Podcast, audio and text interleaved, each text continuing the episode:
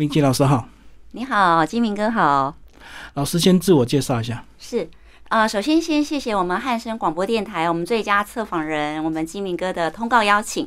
那么主持授课啊，演讲呢，八百多个场次，呃，这都是我在访问来宾第一次被别人访问哦，我觉得 角色做了一些对调，很荣幸也很开心。那么希望今天的天气这么的热，温度爆表哈，我们也很希望说这一段的播出之后，像今天的温度一样，有非常高的一个 这个成效。那线上，我想也跟大家好朋友们问候一下。线上，我们汉声广播电台所有的好朋友，大家好，我是星光大道婚庆学院的创办人林明奇。那么我的名字哦，双木林，日月明，金字旁在一个好奇的奇。常常呢，在一些场合啊，如果不认识我的人听到这个名字，都会说林明奇先生，请到前面来哈。是，那其实我是如假呃包换的一个这个女孩子了哦。那当然，在主持经历的部分，从事婚礼的企划、主持活动等等这方面，从二零零九年到现在二零二二年，也为期有十三年的时间。哦，我跟他算了一下，那早期的历程是从社团开始，也就是一些社团的呃活动啦，主持，然后再接触到婚礼。那当然，在后期这几年，也有机会接触到一些宗教。还有一些公益活动的这样子的一种活动类型，所以这是很开心，有有一些这样子的经历，让我的人生更丰富。你一开始是怎么样开始会接主持人的工作？一定会有一个第一场吧？对，应该是这么说啊。呃，这这个部分要非常感谢青商会啊，因为青商会它有很多的一些训练，所以在我们会内的一些活动啦、策办方面，我们都有机会上场。那么这些活动，它算是一个在练刀磨练，对磨练，嗯，磨练的一种场次。那如果是属于正式的话，有正式的这种收费的机制，呃，应该也是从婚礼开始的。嗯，哦，所以你一开始是加入青商会，是因为工作的需要，然后被磨练一些口语之后，就上台主持，然后就开始有兴趣。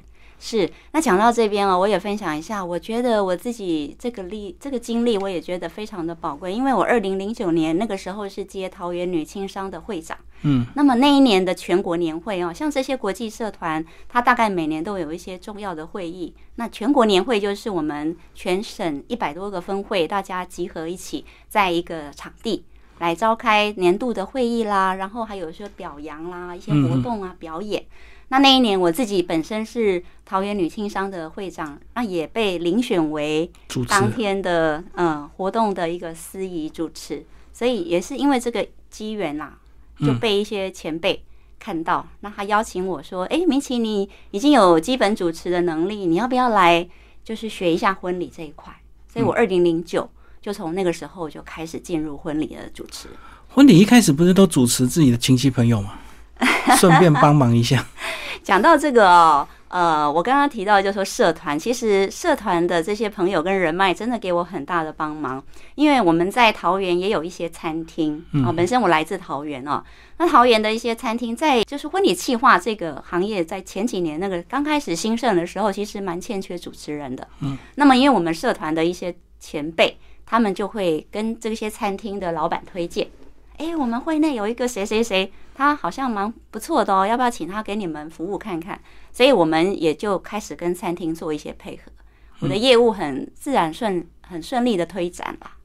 哦，所以一切都是你的青商会的开始，就对啊，青商会啊，结人会啊，好几个社团。那青商会是给我训练的一些基础，然后让我在那边崭露一些头角。嗯，好，那你自己有经验之后，你为什么又想要成立这个婚庆学院呢？这个更复杂，这有点像创业了，对不对？是是是，嗯，这个部分呢又更奇妙，因为我自己算是比较晚婚，我是在一百年的时候，百年好合那一年才结婚，嗯，所以一百年那个氛围在筹备婚礼的过程中，其实一百年的时候，我自己从事婚礼的工作已经将近快两年了，是对，但当然。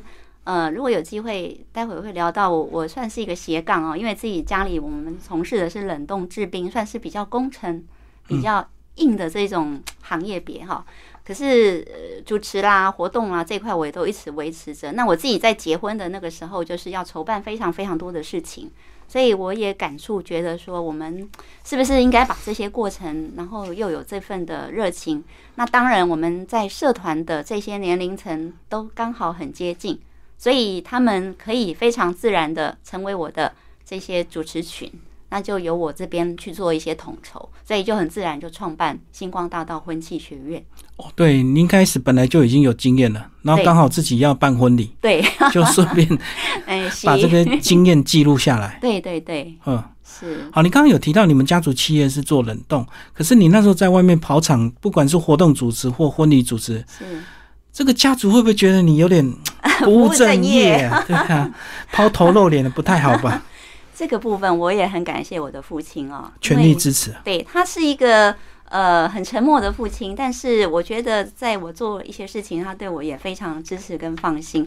哦，那个金明哥，你不要看我哦，好像这个外面很风光，其实我们下了舞台之后，我们马上就要回归到正常的生活跟轨道，就本业就对。对，所以其实我每次哦，就是有活动或者是有一些这个婚礼场次要去服务的时候，我都是提前离开公司，但是呢。我所有的结束之后，我不是第一个回家，我会先回公司，整个对看一下、巡一下，然后再回去休息。所以也养成这样的习惯了啦。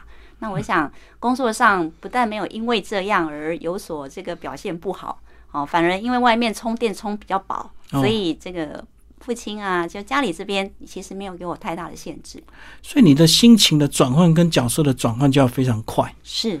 对，一个是管理阶层的高层，然后一个是要 说说跳跳，可能还要唱点歌的那种活动主持。哦，讲到这个部分哦，其实我们走的这个婚礼计划，当然在呃主持这个部分的一个呈现，它有很多是歌手兼主持。嗯，那我们算是在这个部分比较 focus 在。专业主持，所以我都是把你是正规的。对，我们把活动的部分哈，表演的部分，我都会发包给专业的团队来做表演。我卡给哈，不怕搞啦。可是你十几年不会想要自己来秀一下？不会，自己来唱两首。我会保持神秘感。其实每个人有每个人的极限，因为我我们都会知道自己的优点在哪里。因为光是流程的控管，还有就是说一些。场次上面的一个 handle，我们要做的是一个大格局、一个大方向。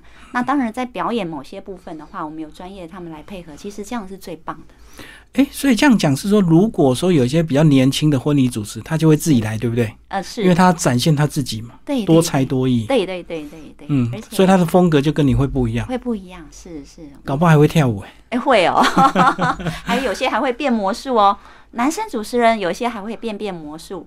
然后真的是十八般武艺，什么他们都非常的会。这种东西有时候是救场的时候方便，万一冷场，赶快自己来一下。对对对，对啊，那万一你不会的话，你就很尴尬，你就要找救兵。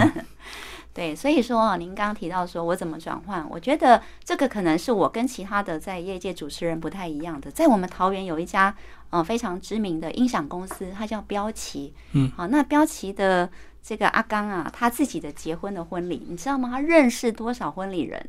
但是他最后是说：“明奇，明奇，你帮我主持。”而且哦，很妙，他大概在婚礼大概前一周，他才跟我说：“哎，我老婆想跟你谈一下。”我说：“好啊。”他他们我们婚礼人自己结婚都会挑那个黄道不吉日啊，可能就是会选一个不会太忙的日子啦。哦，我懂。对对对，所以大家档期上其实是嘎得出来的。所以你的意思是他配合过很多婚礼主持人，可是他最后是选你。对，就表示他欣赏你的风格。对，就是我们可能就少了那种匠气，因为，呃，我觉得我跟其他的主持人比较不一样的地方，就是因为我们可能在产业界，或者是说在一些实务上，啊，人生上的这些经验值，跟在专门做主持人他们的一种，呃，大家历练的东西不同。所以说，可能我们今天在 handle 一场婚礼的时候，我我觉得最核心是从气画面就要开始去做很多的问题排除。还有一些特色的一种拣选啊，这个就是你专业经理人本来的 最专业的东西啊，就是在气划上啊。是是是，嗯，对，所以这个就是你的个人风格，算是比较高质感、比较精准型的。对，比较精准型。然后我们也走团队哦，好，也就是说，因为像我们在青商会也好，或者是其他社团，其实我很喜欢去物色一些优优质的人才。尤其您也知道哈，其实主持这个工作，当然，嗯。靠着声音，靠着你的智慧，这个部分的诠释，并不会说完全没有舞台。可是随着年龄越来越大的时候，他还是基本上还是要需要靠一些些的色相，我想我我所谓的色相就是说一个仪表，嗯，各方面的一种呈现。所以如果有一些比较年轻、优质的这些有兴趣的朋友，我也非常喜欢能够去推他们上去，推他们上去，对，给他们舞台。那当然，在从二零一六一七年开始，我就呃在婚礼企划啦、教学啦，跟职训局还有社大这方面就开始多做一些合作。这样讲的话，就是说，假如结婚对象是比较年轻，是是不是就适合去推一些年轻的主持人，会适合他们的风格？对，因为有时候你主持是会给他们压力。哦，你来公开叫摊北，其实不会啦，应该是说哈，呃，比较年轻的这些新人，可能遇到像我们这样子的一种主持人，我们当然还是会尊重新人，但是他对你就是会比较尊敬，嗯，他会觉得他会，对，他会比他会听你的话。嗯，就说新人他们对意见上面，他也会听听取。当然，就是现场的这个部分的氛围，所以我们会卡在前面的那些企划、策划、洽谈这一块。嗯，那真正的上场的部分，我们就会看个性啦。这一场的新人，他大概适合搭配什么类型的，我们自己会去做一些协调。所以这前面就要先沟通了，先开会。对对对，是嗯洽谈部分蛮重要。所以这个也是你的这个婚庆学院这个成立的一个目的，然后就会有就有很多这个新人主持人能够有机会能够上台，就对。对，我觉得是挖掘一些新的人才，然后也让他们在这当中去做一些成长跟改变。因为我也看到好多当初呃他们刚开始主持那个时候的照片，跟他们现在，我觉得呃整个人的一种提升跟成长非常非常的多。我觉得这这一点让我也很欣慰啦。那你个人会挑场次或者是挑活动吗？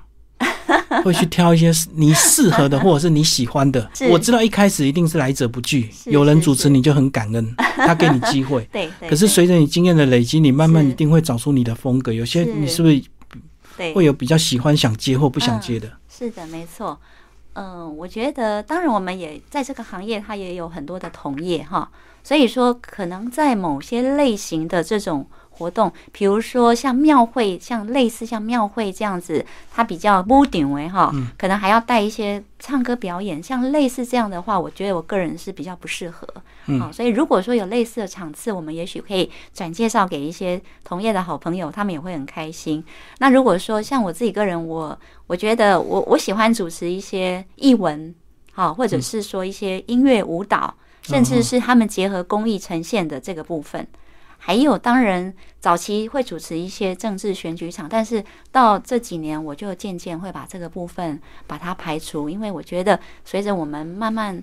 也，熟悉一些人脉哈。如果你在这一场帮某些人，对对，没有帮某些人，也会有点后面会有一点麻烦了。就是立场可能对不太好。对嗯，对，人家可能会觉得，哎，你你是不是有挺他？对你去帮他主持，其实是为了生计，可是人家会觉得因为你支持他。对对，可能有时候会，或者是只是去一个一个，就是很简单给他带一下或怎么样。其实很多的联想，因为毕竟政治比较复杂嘛。那在这个部分，我我就会慢慢排除啦。现在基本上就不主持政治场，哎，可是随着你这个主持的经验的丰富跟知名度的提升，是是不是常常会有一些场合，大家就会想要叫你来主持一下，主持一下，就好像歌手一样啊。这个朋友吃饭，他每次都叫你唱一首，就会很讨厌，对不对？你是不是也会遇到这样？呃，还好啦。我觉得可能我的朋友他们也蛮了解我的。那我我我觉得哈，主持人像我自己个人算是台上跟台下，嗯、落差比较大的。我同事吧，还是以前的一些朋友，他们都跟我说：“哎，明奇，我觉得你上台跟你在平常是两个人。是就说你在上台的时候，你的那种你的那个精气神，你表现出来的，跟你在私底下你是非常安静。”好，所以他你在台下这么安静的时候，你在那边吃饭，他们也不忍心再叫你，哎，Kitty 朱琪姐啦哈，我会被 拱上去，就对。还好还好，我蛮会去处理这一块的，嗯嗯嗯，是还好。所以你私下不会很嗨，就对，上台才会开始。对，私下要展现我经理人的这一块，非常这个理性的这一块，去做很多的工作啊，各方面的筹备啊。嗯，好，其实不同的场次就有不同的主持的一个要注意的美感。那我们先从婚礼开始，婚礼的话有什么特别要注意的吗？因为如果比如说是异国婚姻，或者是不同宗教的婚姻，是不是这有时候在流程上就会有冲突啊？那你主持人怎么去圆场？是好。那在这个部分哈，我觉得整讲到一个核心，我们在婚礼执行的前奏的话，一定是属于气划跟洽谈。那么在气划的时候，一般我们都会给新人填写基本资料表。这份基本资料表，它就是一个我们的 know how 所在。它里面可能包含了新人的年次，呃，几年次啦，然后他在家里的排行啊，还有父母亲。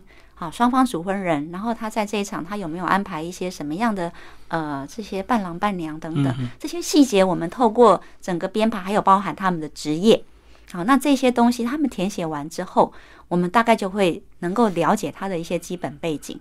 那这个情况再下去做一些策划，会把一些地雷的部分避掉。所以像刚刚金明哥提到说，哎，会不会在这个现场会产生一些比较嗯冲突哈？我觉得在我自己主持过这么多的场次，倒是没有。等于前面你们在企划的时候都已经去规避掉了。对对对，而且哈，我们反而在呃婚宴当天，我们做的是一个融合的工作。也就是说，其实我们会知道，可能在这个过程呢，女儿新娘子她可能会坚持一些事情，然后妈妈其实是非常操心、非常担心，因为你也知道，其实婚姻它是两个家族的一种角力，没错。好，他可能也许女方这边她的财力各方面，她的条件是非常好的，男方这边也许他们稍微的，可是对，可是因为这个男孩子就是他很优秀。哦，那他的家族或什么可能条件没有相对等，那女方可能他们这个母亲啊，尤其是妈妈，一定会特别担心，或者是在这个过程就会有很多他们的一些 worry。我们在这中间，我们都可以去知道这些问题。那在婚宴当中，我们尽量可以设计一些桥段来把这个部分做一些消弭。所以我们做的是一个帮他们，呃，应该也不是说排除问题了，而是希望他们更融合。这个从进场的宾客的穿着打扮，大概就知道他们大概是一个什么样氛围的一个家庭了。是，其实从他们选择的场地也也可以略知一二。因为当然，呃，有的时候可能是预算，有的时候可能是因为这些考虑哈。有些新人他觉得说，我就是要场地漂亮啊，嗯，然后我要有非常好的一个氛围。那那个东西好吃不好吃没没关系。嗯，就是要装潢。对，就是要装潢。就是家长他想的，也许就是务实，流水席最实在。我板豆哎，嘿，男人满口也在板个瓦后嘞，对不对？真的，真的是这样子。嗯，对。可是如果一开始他们在资料的填写或沟通，他们去隐瞒，或者是他们没有讲的太真实，你们就会误判呢？会不会？嗯，对。所以说，在这个部分，我觉得前期的功课很重要，就需要像我们这些比较资深。比较有经验，然后去了解。有的时候新人他可能父母亲离异，其实这个问题非常的多。现在很频繁。对，主婚人离异，那离异之后呢，他们可能为了儿女，他们就再一次的出现。得再一次的这个一起同台，嗯，好，那所以像这种时候的话，我们一定要知道，不要在这个时候还去拱说，哎，爸爸妈妈，我们一起牵手哦，要怎么样 哦？哦，他们已经是勉强配合了，就不能够让他们再来这个。对对对对对，那甚至有的时候是新任的他坐在主桌，然后前任的去坐在另外的那个主，就是亲戚的桌，那很尴尬。对，所以说在这个部分，我们都会去理解说他们沟通到什么程度。好，那甚至就是说，呃，也会把一些状况讲给他们听。那有有些新人也因为这样子，他们就会考虑说，那要不然我们特别为妈妈再办一个属于妈妈这一边的，嗯，分开办就对。对，然后爸爸跟新的阿姨或新的妈妈他们这一边就是另外一个场次是主场，我们还有一个这个次场。所以有时候新人没有想这么多，变成你们要提醒他。对我们就是，这就是我们可贵之处。好，我们可以帮他们去价值，对我们的价值，然后给他们一些建议，然后帮他们去设想一些可能会发生的问题。嗯，哎，那如果遇到那种喝醉酒，然后突然要上台讲话，然后又讲的很冗长的那种，怎么办？好，基本上哦，在我们婚礼的一个节奏的话，大概是分两次到三次进场。那因为随着现在的一个。呃，时间啊，各方面的安排，大部分两次的进场，所以第一次进场的氛围其实都是比较比较正式、比较庄严啊，比较一种一种整一个整体感。那这个部分都是新人、主婚人他们上台，还有就是设设定的一些贵宾，特定贵宾，对他们才会上去讲。对，那等我们举杯敬敬完酒，我们下来入席开始用餐的时候。其实我们也遇过，不要讲别人，我自己结婚的时候，就是我那时候，因为我那时候我大伯他是还在县议会做人事主任，嗯所以您也知道哈，在在这个角色之之下的话，大概县长啊那个时候的我们的县长。都会来。对，还有当、嗯当初的那个民进党部，像郑文灿郑市长，他那时候是民进党的主委，就是非常多政治人物、县长、议长，很多议员全部都到。哇，那这个时候我们可能就变成设定在呃，就邀请一两位主宾讲，但是我们举杯敬敬完酒，我们下来开动之后，我们再邀请其他慢慢第二。阶段再来。对对对对对，嗯就变成必须要这样安排。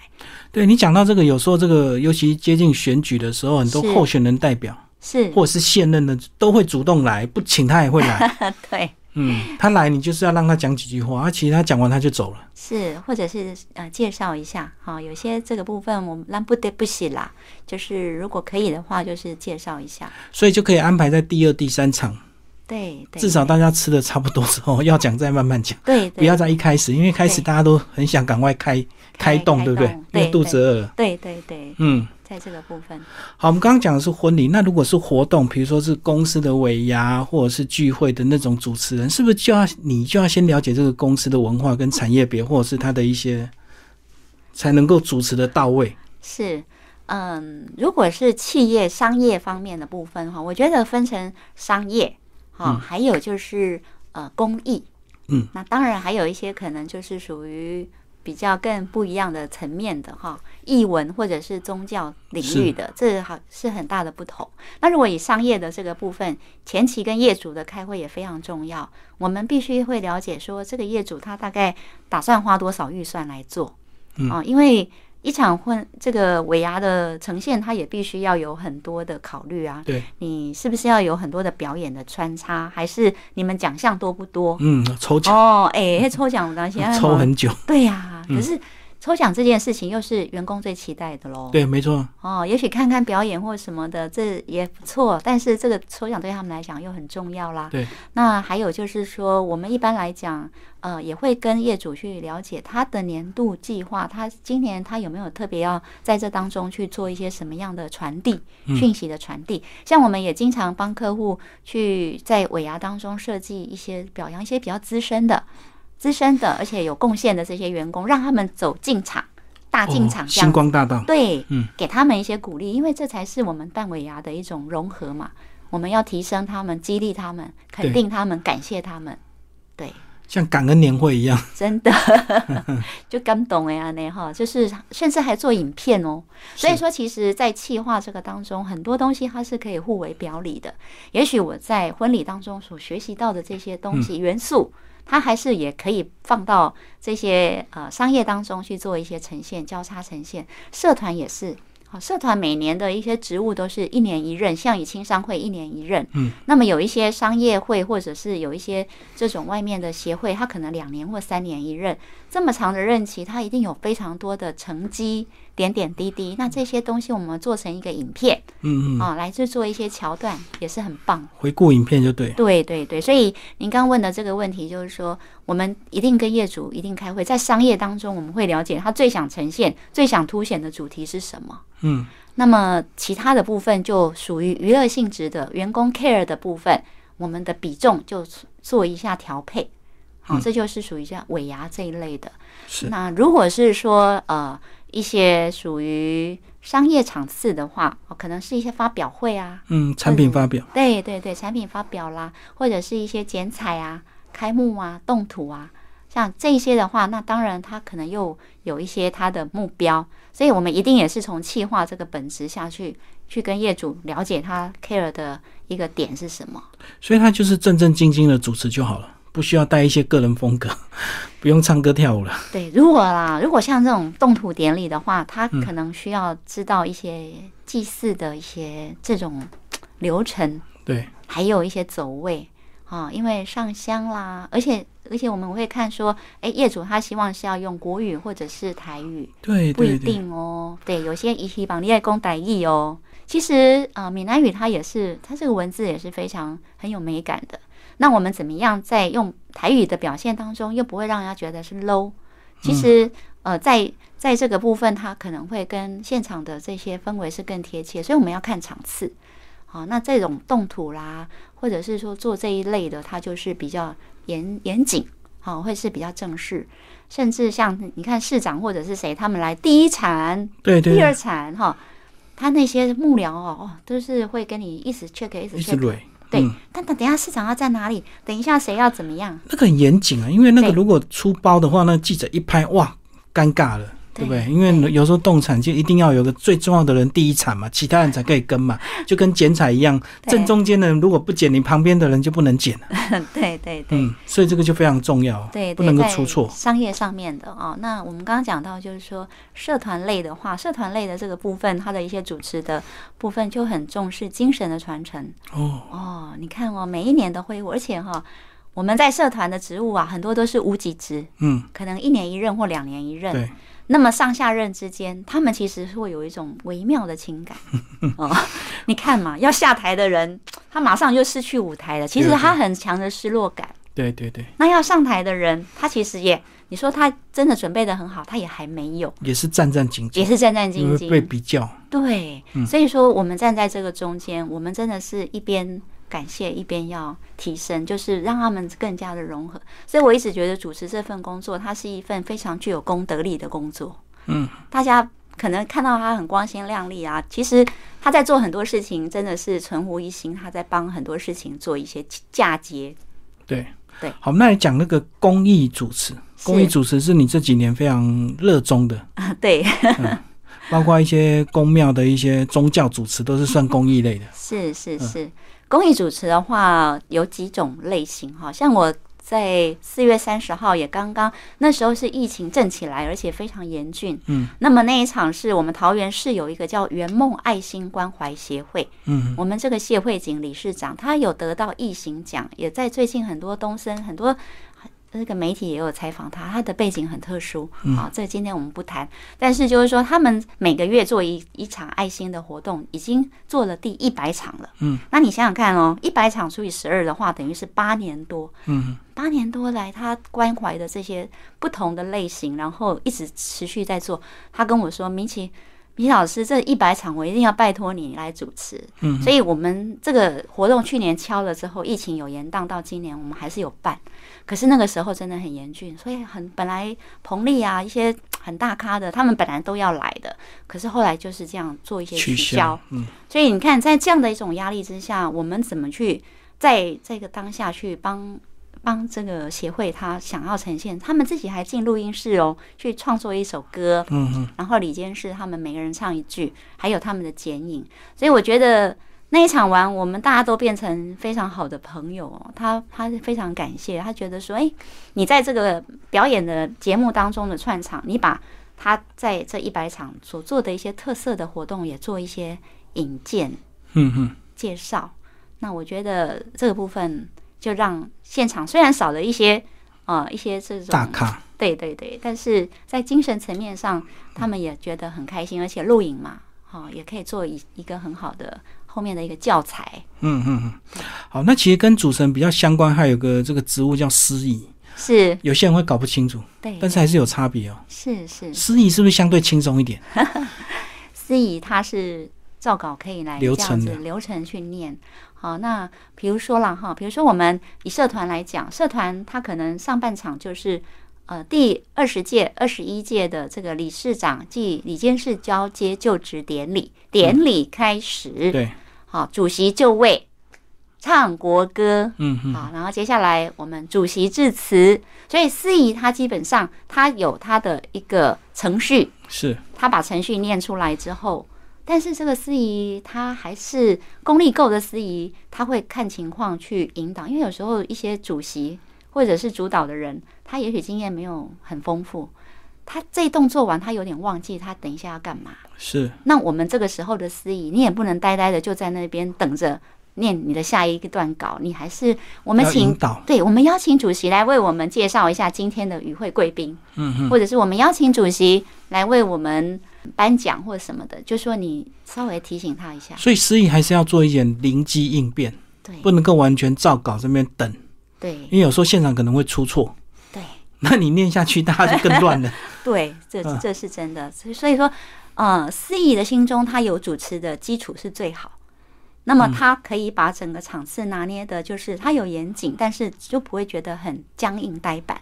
嗯，好。那如果这个司仪他没有主持的基础，他是一个生手，基本上嘛，以青商会来讲，它就是一个训练的平台。哦，他容许犯错没有关系，对，你们第自一场己人嘛，嘿，那可以。好，可是你因为这样子，你以后就会有经验。那当然，司仪他是有有有一些这样子跟主持不一样。我们常讲哦，主持人这个工作哦，主持人是灵魂人物，可是他不是关键人物。主持人他有时候在舞台上他会太过于炫技。我们讲炫技，就是说，其实有些话你不用讲那么多，漏漏等啊，嘿，真的是。那你要。要有有有为有守了，有时候有些时候你你必须要看场次，就主持人不能自己嗨过头，到时候讲太多也不行。对，然后就拖延到时间，就要靠司仪来稍微拉一下，就对。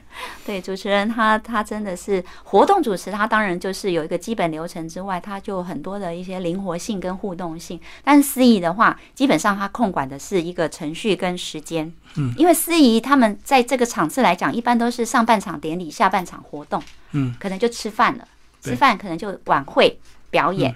那上半场典礼的这一块，他可能要颁奖，或者是这些什么兄妹会来致辞，谁来致辞？那这些东西你时间卡太久是不行的。嗯，所以现在是不是真的有很多年轻人向往主持人工作？是，因为他很光鲜亮丽，是又是镜头前面这样。对对，但是我常常跟我们学生讲哦，我说主持这个工作，我们站在最前面，我们是一个团队的呈现。所以我们要最谦卑，而且要最用心。嗯，因为是这么多人拱着让你在这个地方享受这个光环。那如果你没有把握到这个机会，你永远要把这一场当成是你的最后一场。嗯，用这样的心态去做任何的主持，我相信是不会有太大的出贼啦。就是不能太凸显个人主义、个人英雄，对不对？是，就不能太炫技啊，不能太炫技，真的是要以场次为优先。好，我们这个场次它需要什么样的氛围？需要什么样的一种控场的一个呈现？你应该是要以这样的 tempo，不要不要把自己当成是主人呐。我们是，我们是灵魂人物没有错，我们在这边操控全场。可是真正的关键是主办单位，你必须站在他们的角度去为他们去发声，当他们的公关代言人，这一点非常重要。有的时候主办单位他可能有一些前置作业，有一些错误。或者是有一些有小小的失礼的地方，对，我们赶快来帮他们做一些圆场，嗯，这也非常非常重要啊。好，最后明奇老师跟我们讲一下，你这么多年八百多场，是。有没有特别难忘的经验？特别难忘的经验啊，好，我讲一场是婚礼的部分啊，嗯，呃，这场婚礼大概两年多前吧，那那个时候呢，新人他们是订完婚之后。他觉得我们服务不错，因为在订婚的这个场次，他是在树林徐家宝餐厅。嗯，徐家宝餐厅是跟我合作的餐厅。嗯所以我们帮他，我帮他们服务完之后，他们觉得，那他结婚那一场，他也希望有我们指定你指定。对，那结婚的跟订婚的这些场面就差很多。他结婚大概一百三十几桌。嗯，哦，这是非常大的场地，那是在五谷工业区里面的的一个饭店这样子。呃，那一场的话呢，光是来宾。好，还有来致辞的这些贵宾，都是台面上的 这些人物啊。嗯哼。那我那个印象最深刻就是，呃，叶启田跟陈英杰这两位我们演艺圈的大姐大、大哥大，他们两位都是南方主婚人的好朋友。哦。对，所以呢，他们是来假依旧。包红包，赠送表演，就是来给他们真的祝福啦，就站台支持，不是商演就对。对，不是商演哦。嗯。那么当然，在我们第一轮这个敬完酒，大家先入席开开动之后，他们的助理都来跟我讲：“哎，主持人，主持人，等一下哈，那个我们叶启田叶大哥哈，是不是可以让他先上台来跟大家来那个致意表演一下？”嗯。然后我那时候的反应说：“OK 啊，没问题。”哦，过那个过不了几分钟啊，我们陈英杰姐姐的这个助理也跑来，对，也来讲了。嗯，那我也是说 OK 啊，好啊，没问题啊。结果呢，你猜我后来是怎么处理？你看，两个都想要表演前面，没有人要收尾嘛，哈，大家都想要唱前面，因为婚礼这种场是这样子，如果后边哈，大概假个会嗨起来，嘿，然后会很吵杂，前面会比较专心啊。对对对，会觉得在前面是。出场的感觉比较好，嗯，最后我是就是在台上的时候，我突然把他们两个一起 Q 上来，同台。然后他们两个呢上来的时候，真的就是看了我一眼。可是他们毕竟是见过大风大浪的人，他们也知道这个是要以主人家温的小小的给欢喜，所以他们两个马上哇，非常的谦让。哎，等一下，好利。来来来来，你请请，你请请。后来我就让他们都一起在舞台上。他当这个叶启田大哥在唱的时候，那个陈陈英姐陈姐她也在旁边。然后他唱完，他也在旁边陪。哦，彼此都不失礼。对。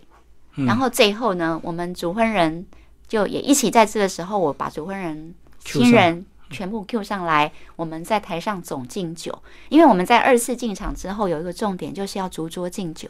嗯，那主桌敬酒，您想想看，一百多桌呢，很花时间呢。对啊，那敬干敬干后头已经听到那边跟啊哈。嗯，那所以我们就是在台上总敬酒，那他们两个唱完歌之后，男方主婚人、女方主婚人、新郎新娘，哎，又一起上台，然后大家在台上那个画面又很美，所以最后他们两位也非常圆满的完成。那我想我也对主人家有有最好的交代。那如果反应不够快的主持人，一定会先挑一位上来。对，哦，可能就会对另一边就比较失礼。对，因为其他们两个辈分都算很高了。对对对对对，你先来一点，你选工，这些怎么贵啊？马上都来，吼，给人喊你后端。对啊，你老公辈分差出嘴，当然是老大哥先上啊。那那年轻人当然是排后面，一定是这样子啊。对对，我就是考虑到说两位都是前辈，好，而且说真的，我并不知道他们两位跟主主婚人。谁的交情比较好？但是在演艺界来讲，两位的辈分资历都是差不多，所以一起来邀请，我想应该谁也不吃亏了。所以本来是危机啊，被你化解掉，然后又能够把那个敬酒的时间的冗长，这样一次在台上全部处理掉。对我们危机入市，我就说我们主持人真的是一个非常高商张力也是高压力的工作。但是哦，其实我讲这句话，我现在就说我也分享一下，因为我们平常的工作是。呃，在做这些冷冻制冰设备工程，它是一个非常制式，也是要很用用脑的，很专注的，能够有时候在这些场合这样跳脱出来，舒压。哎，这这对我真的是很舒压。是他们人家说你都这么忙了，你还有时间主持，你还有时间弄？我说不会，对我而言，我们前置的几个工作做好，我觉得在那那上面我是很享受的，我是很放松的。我充电充好之后，我会登去继续继续变，继续拍变。所以人还是要有自己的兴趣啦。对对，虽然专业是做某一个部分，可是有时候，比如说有些人假日也会去爬山嘛。对。那你是假日去主持，其实就是一样的意思啊。是啊，所以呃，有些朋友会很压抑，说啊，你可以到八百多场试营场是怎么累积的？我说哈，我是叫 K 刚，嗯，大家六日在休息的时候，我六日就是换我的这个工作在启动。对哦。所以我们持之以恒，真的是我也是鼓励啦，就是有有心要在这个行业。嗯，有一片天的朋友，真的是要自己要对自己的这个上台的这这短短的几分钟要非常用心，非常用心。我觉得主持工作啊，很容易进去，但是很难坚持。那为什么讲容易进去呢？嗯，是只要你愿意免费的话，亲戚朋友大家都会让你试试看。是，反正编几年嘛，啊，你去试试看。可是你可能一次你就从此离开，不敢再主持，所以很难坚持下去。对，所以它是要有个过程。那对我当初成立星光大道婚庆学院，我也是有这样的想法，因为我觉得年轻人他们有热情，然后他们也有这样的时间，有这样的一些基本条件，好，所以能够训练一些这样的一些对象也很好啦。嗯，好，今天非常谢谢我们的明奇老师，我们介绍他的主持人生，谢谢，谢谢。